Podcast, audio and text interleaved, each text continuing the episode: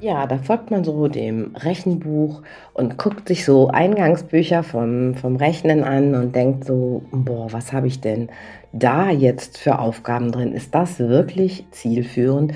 Manchmal sträubt es mir die Nackenhaare, wenn ich in Rechenbücher für die Klasse 1 gucke. Und das ist auch die, das Thema in, den, in der neuen Podcast-Folge heute. Und bevor ich jetzt im Intro schon wieder zu viel verrate, geht es auch gleich los.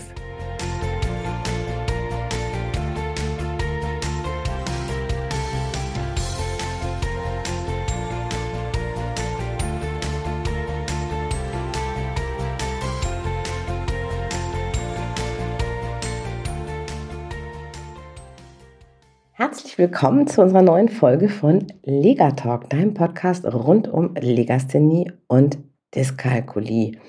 Und in der heutigen Folge geht es eigentlich um die Auswirkungen des Eingangs des Anfangsunterrichts bei der Entwicklung von Rechenfähigkeiten oder eben auch Rechenschwäche. Ich komme gerade aus der Schweiz von einer sehr interessanten Fortbildung bei der Firma Hochgreve und ähm, ja, beim quasi beim Verlag der Schweizer Psychologen, wo auch die ganzen Tests erstellt werden, mit denen wir die Kinder testen. Und das war in Bern eine sehr schöne Fortbildung, von der ich zum einen mitgebracht habe, dass wir an vielen Stellen ganz genau so laufen, wie es eben sein soll, wie der Stand der Wissenschaft ist. Das hat mich sehr froh gemacht. Ich habe natürlich auch Anregungen mitgebracht und ich habe mir auch eine ganz dicke Erkältung mitgebracht, falls also meine Stimme irgendwie heute mal ein bisschen versagt oder ich hier zwischendrin reinhuste, dann liegt es einfach daran, dass das auch noch ein Andenken an die Schweiz ist. Ja, eine Erkenntnis, die ich vorher so nicht hatte, die mir zwar vielleicht klar war, aber dass es so gravierend ist, das wusste ich nicht. Äh, es gibt eine Studie und die heißt Effects of Teachers Mathematical Knowledge for Teaching on Student Achievement.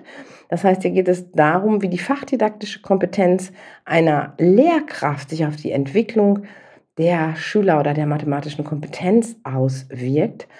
Und ähm, in den Effekten kann man tatsächlich nachweisen, dass diese fachdidaktische Kompetenz der Lehrkraft einen genauso großen Einfluss auf die Entwicklung hat in der mathematischen Kompetenz wie die Herkunft des Kindes. Und leider ist das ja in Deutschland noch so, dass tatsächlich die Herkunft des Kindes auch damit zu tun hat, wie sich häufig in der Schule etwas entwickelt. Das ist sehr, sehr schlimm, finde ich. Und dass wir da noch nicht weiter sind, ist auch dramatisch. Aber dass eben die fachdidaktische Kompetenz einer Lehrkraft auch so eine Auswirkung hat, das war mir nicht bewusst. Dass sie eine Auswirkung hat, ja, dass sie so groß ist, nein. Und deswegen habe ich gedacht, muss ich das in diesem Podcast jetzt direkt mal thematisieren, weil ähm, ich das extrem spannend finde. Und bitte, bitte, liebe Lehrkräfte, wenn ihr jetzt hier reinhört, das ist kein Angriff auf eure Kompetenz, ganz im Gegenteil. Hm. Und das soll auch keine Anklage sein. Das Thema ist so, ihr unterrichtet einfach so, wie ihr das gelernt habt. Und es ist an vielen Stellen einfach in den Universitäten noch nicht vorgedrungen, wie der Anfangsunterricht eigentlich sein müsste. Das finde ich sehr, sehr traurig. Und ich weiß auch von vielen Lehrkräften, die selbst oft mit ihrem Latein am Ende sind und so häufig den Kindern etwas erklären und einfach nicht an die Kinder rankommen, was die, das mathematische Verständnis angeht. Und deswegen wollen wir uns heute mal angucken, was denn da so die wichtigsten Punkte an dieser Stelle sind. Also einer der Punkte, der immer wieder auffällt, ist, dass es, wird, ähm, es werden nicht verstandene Vorgehensweisen auswendig gelernt, fast wie so bei so Kochrezepten oder so Checklisten. Mache A, mache B, mache C.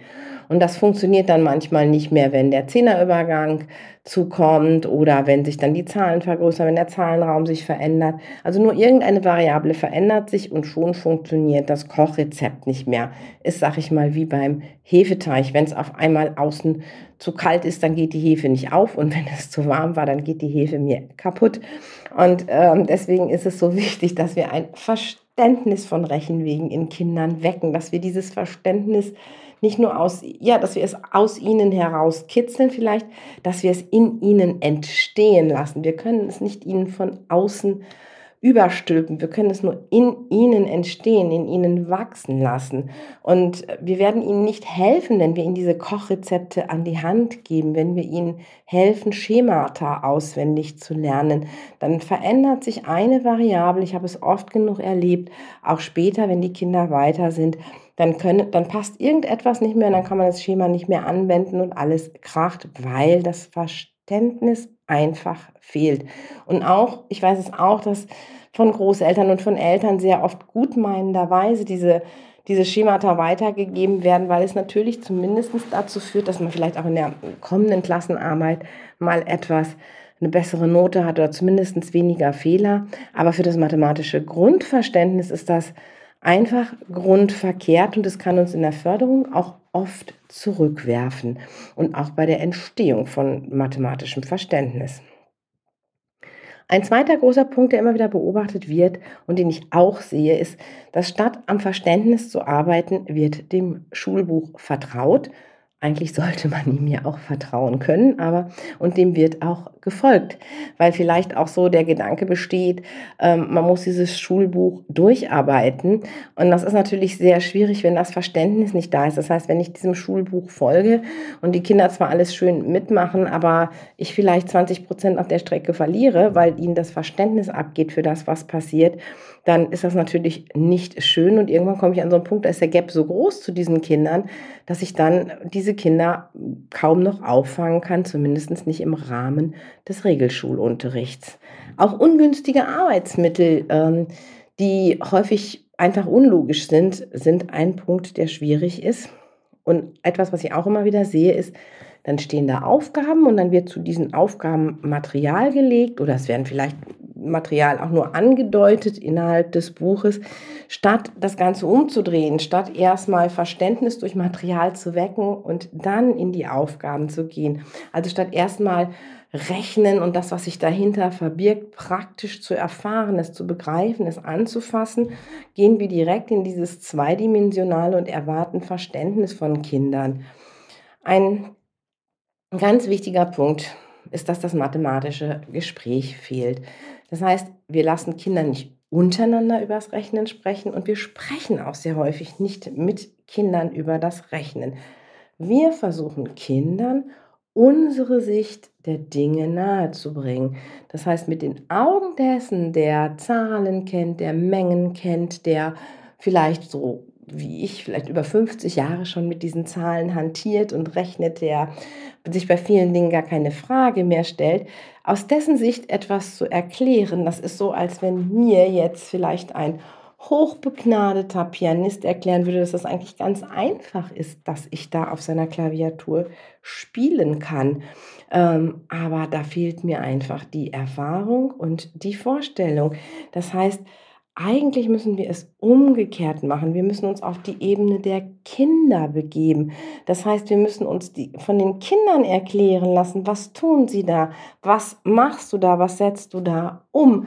Und ihre stringente Logik, die meisten Kinder haben eine sehr stringente Logik dahinter, wenn sie etwas mit Zahlen tun, zu verstehen. Und wenn ich diese Logik des Kindes verstanden habe, dann kann ich meistens auch sehr gut verstehen, was dem Kind denn eigentlich fehlt, was ich dem Kind eigentlich, ja, wie ich dem Kind helfen kann, dass es eine bestimmte mathematische Aufgabe erfüllen kann.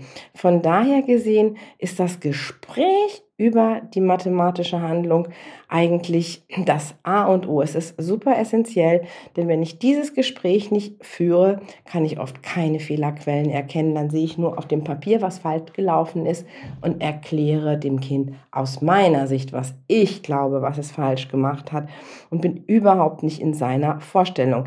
Und dann höre ich auch immer wieder sowas, ich kann ihm das hundertmal erklären, er versteht es einfach nicht. Man könnte auch sagen, ich kann, äh, du hast es dann einfach falsch erklärt. Du müsstest deine Erklärung abwandeln. Es ist ja auch für beide doof. Der, der man es immer wieder erklärt, der fühlt sich irgendwann blöd, weil er denkt, naja, jetzt hat er es mir schon zehnmal erklärt und ich kapiere es immer noch nicht. Und der, der andauernd erklärt, der macht aber auch meistens den Fehler zu denken, naja, das Kind versteht es einfach nicht, statt zu überlegen, hm, was könnte ich denn an meiner Erklärung ändern. Wenn wir also über ein, ein Gespräch verstanden haben, wo denn der Knackpunkt für ein Kind ist, dann kann ich ein Kind weiter handeln lassen und kann versuchen, das, was es handelnd gemacht hat, was es mit Material vielleicht macht, versuchen, ob es das vielleicht in seiner Vorstellung wiedergeben kann, ob es diese Vorstellung auch dann zurückgeben kann und ob es die Vorstellung, die es dann davon hat, in Zahlen übersetzen kann, in die Sprache der Mathematik. Denn erst wenn ich ähm, etwas in meiner Vorstellung habe, kann ich es in Sprache übersetzen. Ich möchte euch da mal vielleicht ein kleines Beispiel machen. Wenn ich das Wort Hund sage, dann entsteht bei den meisten Leuten von uns ein Bild von einem Hund. Wenn wir eine Vokabel lernen und ich sage das Wort Dog, dann weiß ich, okay, Dog steht für Hund, aber Dog erweckt dann auch gleich bei mir das Bild von einem Hund. Oft ist es aber so, dass eine Ziffer oder eine Zahl bei den Kindern überhaupt kein Bild weckt. Es ist halt einfach eine Zahl. Fünf, das ist die Zahl, die zwischen vier und sechs steht. Wenn ich damit aber nichts verbinde, dann sind diese Ziffern und Symbole für mich zwar da und ich kann sie in irgendwelche Schemata pressen, ich kann aber nicht wirklich mit ihnen arbeiten, weil mir das Verständnis dafür fehlt. Das heißt, ich muss erst dieses Verständnis wecken, was ist, was steckt dahinter. Ich möchte euch das mal an einer kleinen Geschichte auch nochmal klar machen. Dann denken wir jetzt nochmal an Hund und du hast sofort das Bild von Hund und wenn ich sage einen Satz, ich habe ja auch manchmal Rechengeschichten oder ich habe manchmal Gleichungen, das wäre ein Satz. Also 3 plus 2 ist 5, wäre so ein Rechensatz, der für uns ganz klar ist. Für einen Anfänger und für ein Kind mit Rechenschwierigkeiten ist der eben nicht so klar.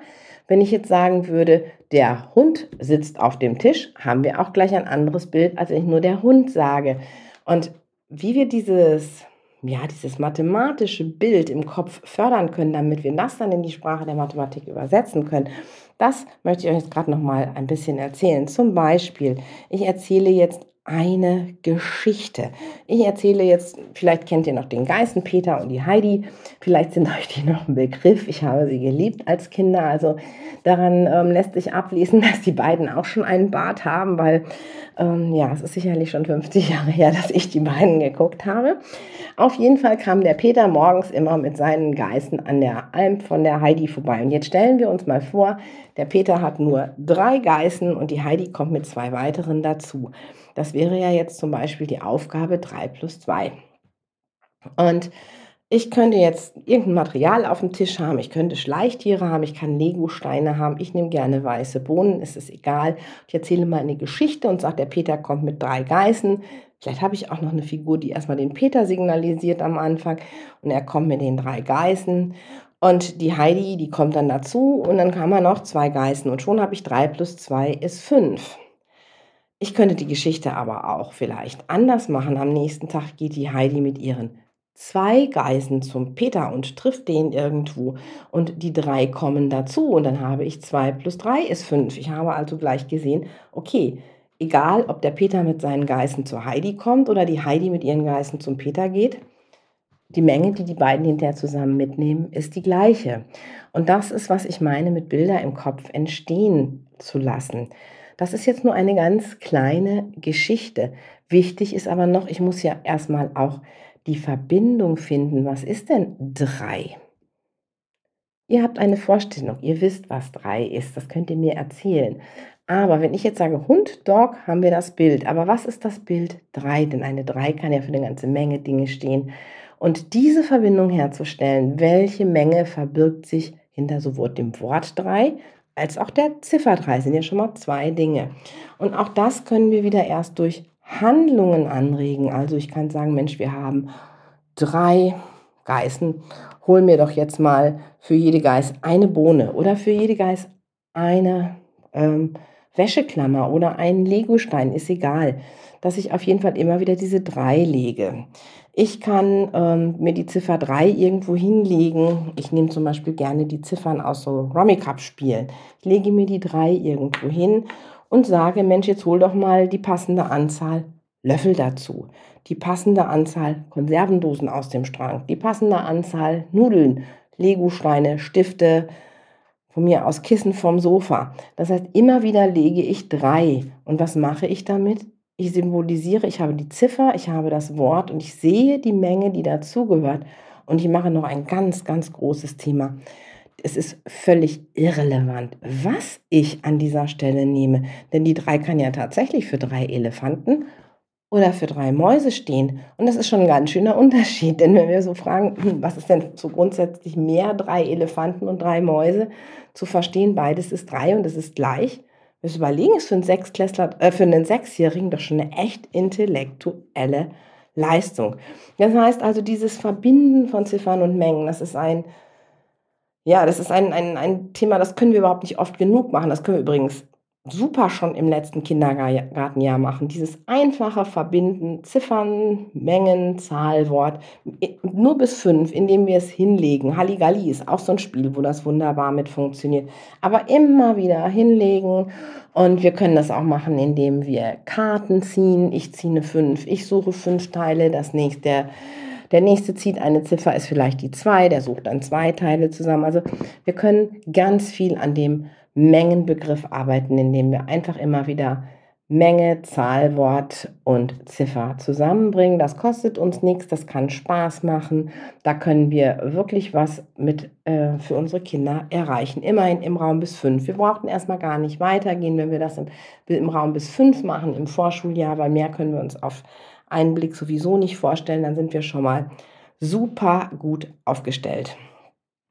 Und das nächste Thema, was auch vernachlässigt wird, was auch unwahrscheinlich wichtig ist, ist unser Stellenwertsystem. Zum einen haben wir im Deutschen ja dieses Problem, dass wir bei 56 den Einer vor dem Zehner nennen. Das ist eine Schwierigkeit, ganz ohne Frage. Aber die viel größere Schwierigkeit liegt darin, dass die Kinder die Struktur dieses Stellenwertsystems nicht verstanden haben. Viele Kinder haben nicht verstanden, was ist ein Zehner, was ist ein Hunderter, was ist ein Einer, was bedeutet es, etwas zu bündeln. Das heißt, ich bringe die ja, ich bringe meine Einer in Zehnerbündel. Ich packe, wenn ich zehn Zehner habe, sie zu einem Hunderter. Ich packe zehn Hunderter zu einem Tausender. Das kann ich tun, das kann ich mit Streichholzschachteln tun, das kann ich mit Tüten tun, aber dieses Bündeln zu üben und auch, ich muss ein Bündel manchmal wieder aufmachen, wenn ich was rausnehmen will, das Entbündeln. Das kann ich üben, ohne dass ich überhaupt eine grundsätzliche mathematische, ähm, dass ich überhaupt mit Ziffern und Plus und Minus arbeiten muss. Aber nur wenn ich diese Struktur verstanden habe, kann ich wirklich mit diesem Zehner-System arbeiten.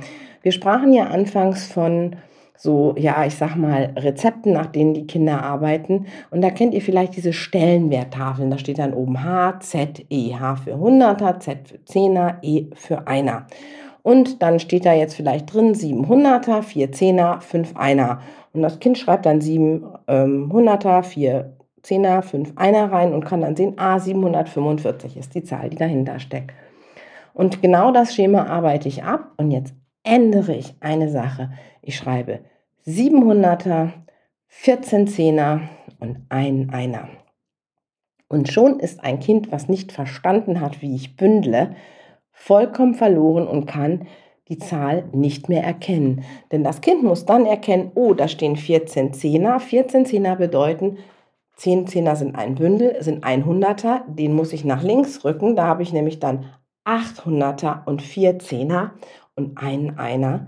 Und wenn ich das nicht verstanden habe, wenn ich mir dieses Bündel nicht klar ist oder wenn ich da immer nur nach Schema F arbeite, dann habe ich dieses System nicht verstanden. Und wenn ich es bis 100 nicht verstanden habe, dann komme ich im Zahlenraum bis 1000 erst recht nicht zurecht und bis 100.000 bis eine Million auch nicht. Das heißt, ich muss diese Grundlage des Stellenwertsystems, unseres Dezimalsystems, muss ich legen und ich lege es am besten auch wieder handelnd, indem ich 10er Päckchen packe, 100er Päckchen packe und einfach so weitergehe. Das sind die wichtigsten Dinge überhaupt. Und wenn wir das in der Eingangsphase beachten, wenn wir die Kinder da unterstützen, wenn wir ihnen da im Kopf dieses Verständnis ermöglichen, bevor wir anfangen, es in die Sprache der Mathematik zu übersetzen, dann haben viele, viele Kinder, die heute ein Problem haben und äh, Schwierigkeiten mit dem Rechnen haben und schwache Rechner bleiben, hätten eine größere Chance, erst gar nicht in diese Schwäche hineinzutappen. Ja, mich würde jetzt interessieren, ja, hättest du Lust auf mehr Infos zu diesem Thema, dann lass mir gerne einen Kommentar unter diesem Podcast da. Mich würde es wirklich interessieren. Oder schreib mir eine E-Mail, denn dieses Thema liegt mir wirklich am Herzen. Denn wenn wir da wirklich alle etwas tun können, um es für die Kinder zu verbessern, dann sollten wir das machen. Genau, ja, damit bin ich am Ende dieser Folge. Du findest wie immer alle wichtigsten Infos in den Shownotes. Und ähm, ja, damit wünsche ich dir jetzt noch einen wunderschönen Tag.